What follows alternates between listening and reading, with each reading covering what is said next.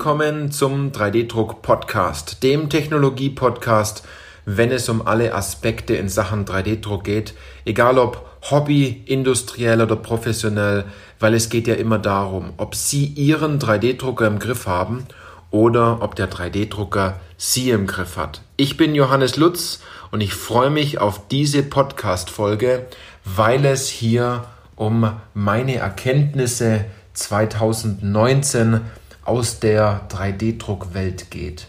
Also heute geht es nicht um Technik oder um andere Dinge, sondern heute geht es um ein paar nachdenkliche Dinge, ganz besonders aus der 3D-Druckwelt. Also wenn Sie lieber die Zeit mit Ihrer Familie verbringen wollen, dann schalten Sie den Podcast jetzt ab und hören Sie die Podcast-Folge ein bisschen später. Wenn Ihnen das aber gefällt, dass Sie sagen, ist ganz interessant, was die Firma 3D Industrie oder Johannes Lutz und auch sein Umfeld, seine Kunden so erlebt haben, dann können Sie jetzt ruhig dranbleiben. Heute ist Weihnachten. Ich wünsche Ihnen frohe und entspannte und tolle Weihnachten. Meine Schwester Maria Lutz hat mich erinnert daran, dass die Podcast-Folge für Weihnachten noch nicht aufgenommen worden ist, weil ich die geblockt habe. Ich habe gesagt, Weihnachten gehört mir äh, von der Podcast-Folge. Ähm, jetzt sollte ich auch eine Podcast-Folge aufnehmen. Ich befinde mich gerade im Urlaub und äh, die letzten Beratungsgespräche und die letzten Live-Calls, die letzten Telefonate, die waren somit letzte Woche.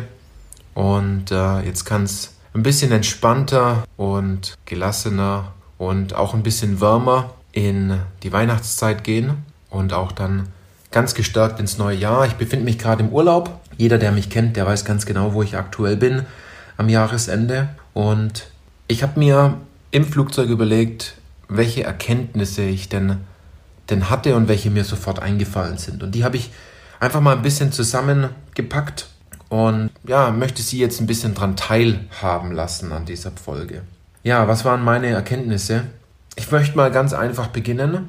Und zwar beim letzten Messebesuch, wo ich war. Und das war in, auf der Formnext-Messe in Frankfurt. Ich bin so durchgelaufen, habe mir neue Dinge angeguckt, tolle Anwendungen gesehen. Und als ich nach Hause gefahren bin, habe ich mir gedacht, wir sind schon in einer Branche, in der additiven Fertigungsbranche. Dort geht es immer darum, der Erste zu sein, der Schnellste zu sein, der Größte zu sein, die beste Technologie zu haben, dem Kunden so viel bieten zu können, was er eigentlich vielleicht gar nicht braucht oder nur sehr wenige brauchen.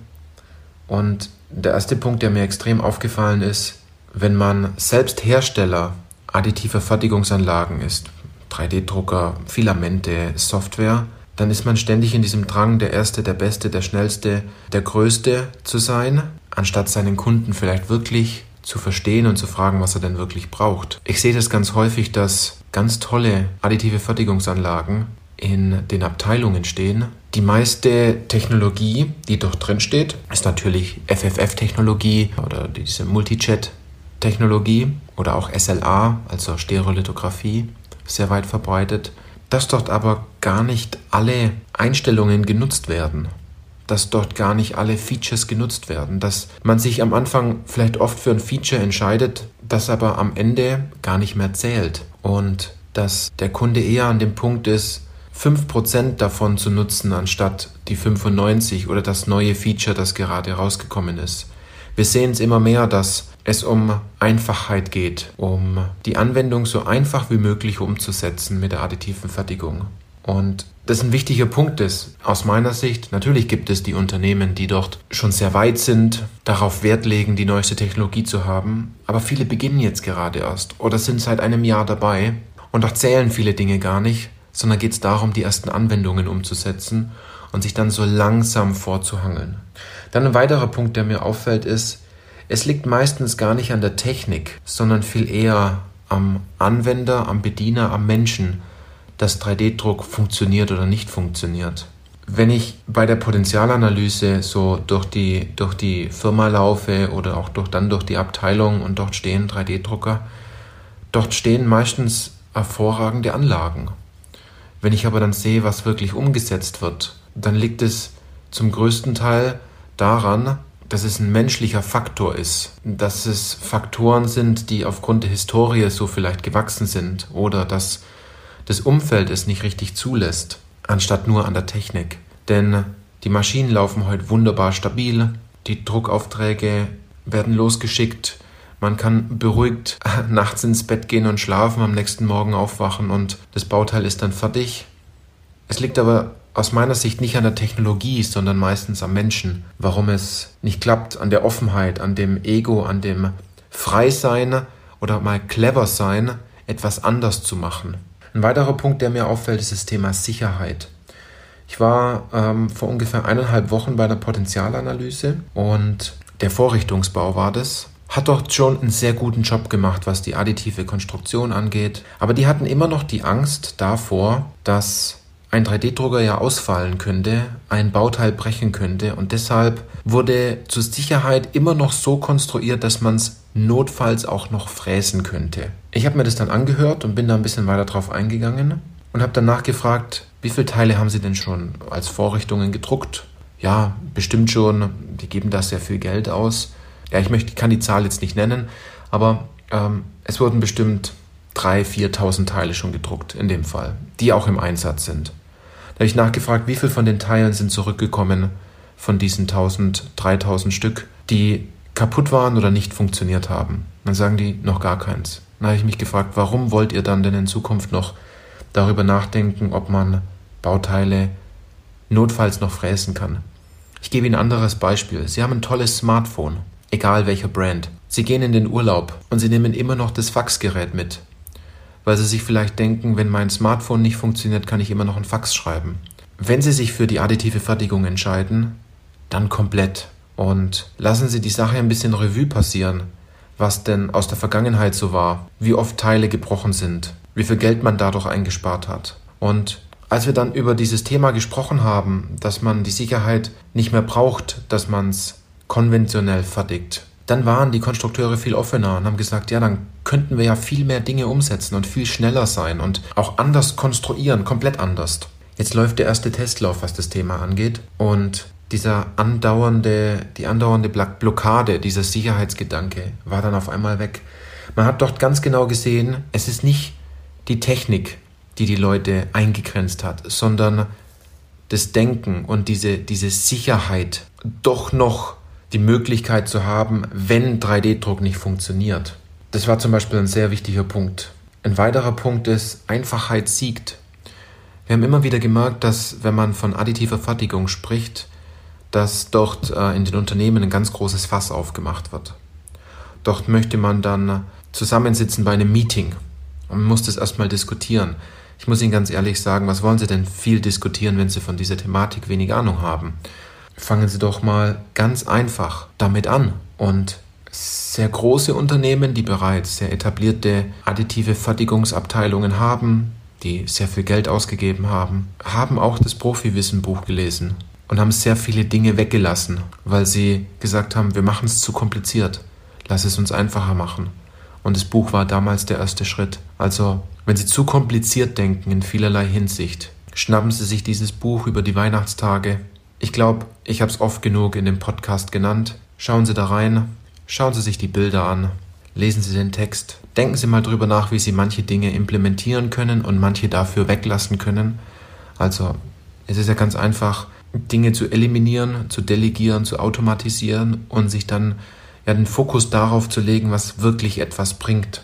Das haben wir zum Beispiel ganz stark gemerkt. Das ist eine große Erkenntnis dass sehr viele Dinge zu kompliziert gemacht werden. Ein weiterer Punkt, der mir auffällt oder aufgefallen ist als Erkenntnis, ist, es wird nicht mehr nachgerechnet. Ganz besonders dann nicht, wenn man dann 3D-Druck einsetzt. Es wird eher darüber gejammert, wie teuer das Druckmaterial ist, anstatt wirklich nachzurechnen, was haben meine Teile vorher gekostet, als ich es konventionell gemacht habe. Und was kosten meine Teile denn jetzt, weil ich es mit der additiven Fertigung mache. Und man kann nur besser werden, wenn man etwas messbar macht. Das bedeutet, wenn Sie Zeit und Geld als messbaren Faktor nehmen. Sie können auch Innovationsgrad dafür verwenden, aber aus meiner Sicht ist es nicht ein super messbarer Faktor, wo Sie danach sagen können, ob Sie erfolgreicher waren. Viele Dinge entscheidet dort auch Ihr Kunde. Da fällt mir jetzt ein guter Artikel ein. Also ich lese ziemlich viel im Urlaub und ich nehme mir die Zeit, Blogs zu lesen, Zeitschriften zu lesen. Ganz besonders, was in der additiven Fertigungsbranche so abgeht. Und nageln Sie mich jetzt nicht super drauf fest, aber dieser eine Artikel, der fällt mir jetzt ziemlich ins Gedächtnis. Das heißt, Forscher haben 2016 war es bei so einer nationalen Gesundheits- und Ernährungsumfrage oder Untersuchung in, in den USA, also bitte nageln Sie mich jetzt nicht direkt auf diese Zahlen fest, die weiß ich nicht mehr ganz genau, aber so in etwa, haben in, in den USA herausgefunden, dass um die 14 Prozent der Bevölkerung unter Schwerhörigkeit leidet. Und das waren um die 26, 27 Millionen äh, Leute in den USA. Und eine ähnliche Studie wurde auch durchgeführt in Deutschland und die war ungefähr bei 16 Prozent, also nahezu fast ähnlich. Und wenn man 16 Prozent von 82 Millionen nimmt, in Deutschland sind es so ungefähr 11 Millionen. Also ungefähr 11 Millionen unserer Bevölkerung leiden unter Schwerhörigkeit. Und es gibt einen bestimmten Grad an Schwerhörigkeit, doch das ist sehr empfehlenswert, ein Hörgerät zu tragen. Und früher, früher, also das Wort früher, darauf liegt jetzt der, der große Wert, wurden Standardhörgeräte verkauft. Dort hat man anscheinend dieses Ohr vermessen, hat gesagt, Standardgerät 25 passt am besten in ihr Ohr. Ob es wirklich am besten gepasst hat, das ist dann die Frage, die äh, der Kunde entschieden hat. Aber es hat besser gepasst als andere. Und seit einiger Zeit wird hier komplett auf additive Fertigung gesetzt. Also natürlich wird die Elektronik, die dort drin steckt, nicht additiv gefertigt, aber das Gehäuse und damit es am besten ins Ohr passt. Und dieses am besten passen und diese Individualität, die dort, die dort stattfindet, ist ein ganz großer Punkt, weil jedes Ohr, jedes, jedes Ohr ist wirklich komplett anders. Größer, kleiner, dicker, dünner, länger, kürzer. Das Dramatische an der Sache ist aber nicht, dass die additive Fertigung ins Spiel kam und äh, der Kunde dadurch ein besser passendes Hörgerät hatte, sondern die Geschwindigkeit, wie schnell das passiert ist. Ich glaube, das war irgendwie 2015 und laut diesem Artikel, das war glaube ich in der Juli-Ausgabe vom Harvard Business Manager, ist der komplette Wandel, und die Zahl weiß ich noch ganz genau, in 500 Tagen durchgegangen. Das heißt, in 500 Tagen wurde von konventionell auf komplett additive Fertigung in dieser Branche gewechselt. Und alle Unternehmen, die diesen Wandel nicht vollzogen haben, sind komplett aus diesem Markt ausgeschieden. In 500 Tagen. Das ist weniger als zwei Jahre.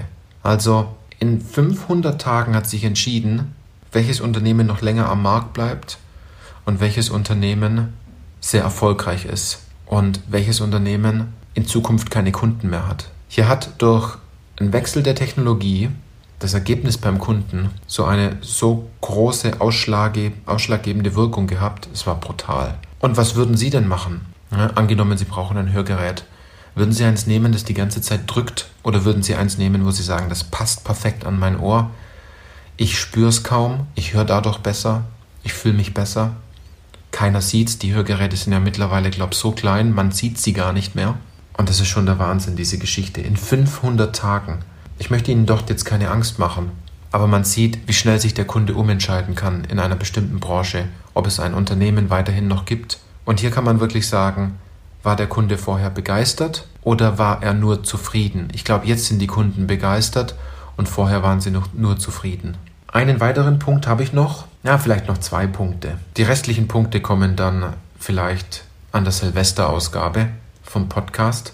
Ein Punkt wäre noch, dass ganz viel Wissen fehlt. Und zwar grundlegendes Wissen, wie man in der additiven Fertigung denkt. Wie man einen 3D-Drucker bedient, wie man sich ein paar Gedanken über die Anwendung macht, welche Technologie man nutzt. Ich glaube, das ist schon sehr, sehr weit verbreitet. Aber dieses wirkliche, die wirkliche Denkweise dort hinter, dass 80 Prozent darüber entscheiden, umso besser man seine Anwendung kennt und dann der, die restlichen 20 Prozent nur noch das Drucken ist, fehlt den meisten wiederum. Also umso besser sie ihre Anwendung kennen, umso mehr Fragen sie stellen, umso mehr sie in Frage stellen, ja, umso besser wird ihre Anwendung, umso besser können sie die Technologie nutzen. Und dazu braucht man Wissen, dazu braucht man einen Plan, dazu braucht man Prozesse und kein Halbwissen. Es ist ganz wichtig, dass oft nur auf Halbwissen aufgebaut wird und dann klappt es nicht.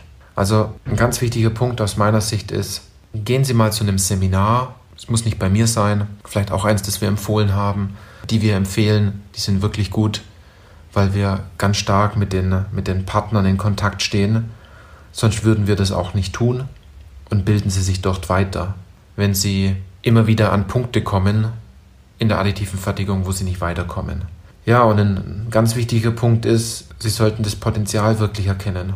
Und eine große Erkenntnis war, die sich ganz stark bestätigt, ist, umso genauer Sie erkennen, vielleicht durch eine Potenzialanalyse, wo wirklich Ihr Potenzial steckt im Unternehmen, umso viel mehr macht es Spaß, 3D-Druck einzusetzen, umso viel mehr macht es Spaß nachzurechnen, umso viel mehr macht es Spaß zu gucken, wie viel Zeit man einspart, anstatt sich von Beginn an einer Technologie festzuhalten und dann zu versuchen, dass mit dieser Technologie bestimmte Dinge auch noch funktionieren.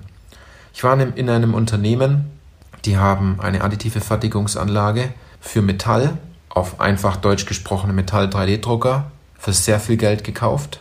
Die Maschine läuft kaum, die kostet nur Geld, die kostet nur Zeit und der Mitarbeiter, der den bedient, ist komplett gefrustet, weil er keine Unterstützung von der Geschäftsleitung bekommt, weil die Geschäftsleitung sagt, das Pulver sei so teuer also hier ist komplett alles schief gelaufen. Hätte man sich am Anfang gefragt, was an Potenzial da gewesen wäre, dass man das vielleicht prüfen hätte lassen können, dann wären es nicht die, ich nenne jetzt mal die Zahl, 500.000 Euro gewesen, die hier als Kapital in, der, in dem Unternehmen festhängen und von Tag zu Tag immer weniger werden. Es geht vielmehr darum, in der additiven Fertigung genauer hinzugucken und es dann clever umzusetzen, anstatt sich den einfachsten Weg zu suchen und zu sagen, haben wir schon immer so gemacht. Das waren also ein paar Erkenntnisse. Man sieht's, ich bin vielleicht von der Stimme ein bisschen mehr entspannter. Man kommt da auch im Urlaub natürlich ein Stück weit runter jetzt. Man macht sich Gedanken. Ich freue mich ganz besonders, wenn Sie, wenn Ihnen diese Podcast-Folge gefallen hat, wenn Sie an unserer Blitzumfrage für den Podcast teilnehmen. Falls Sie das nicht gemacht haben, tun Sie uns einfach den Gefallen. Dadurch wollen wir den Podcast im Jahr 2020 wesentlich noch verbessern. Wir möchten einfach wissen, was Ihnen gefällt, aus welcher Branche Sie sind, ob Sie die Solo-Folgen besser finden als die Interview-Folgen, welchen Interviewgast Sie sich vielleicht wünschen. Also hier haben Sie absolut die Möglichkeit und Sie werden gehört. Wir planen ganz tolle Dinge in 2020. Wir haben Tolles schon vorbereitet. Ähm, es gibt tolle Interviewpartner, tolle Veranstaltungen. Es gibt wieder was ganz Tolles mit äh, Matthias Haag zusammen, mit dem ich zusammen das Profi-Wissen-Buch geschrieben habe. Anfang des Jahres wird offiziell die englische Variante des Profi-Wissen-Buches zum Download bereitstehen als E-Book. Wir haben die Version übersetzen lassen, weil die Nachfrage aus USA und Indien so dermaßen groß war. Also hier kommt bald was, wenn Sie vielleicht nicht schon einer derjenigen sind, die äh, schon einen Link bekommen haben die im Vorfeld schon lesen durften. Wir wollen natürlich gucken, dass die englische Übersetzung sehr gut ist. Und falls Ihnen dieser Podcast gefallen hat, lassen Sie uns eine positive Bewertung da. Und äh, ich freue mich ganz besonders, wenn Sie die Fortsetzung dann am 31. Dezember hören. Und ich wünsche Ihnen ganz tolle Weihnachten, entspannte Weihnachten, ganz tolle Tage mit Ihrer Familie oder mit Ihren Liebsten. In diesem Sinne, bis zum nächsten Podcast.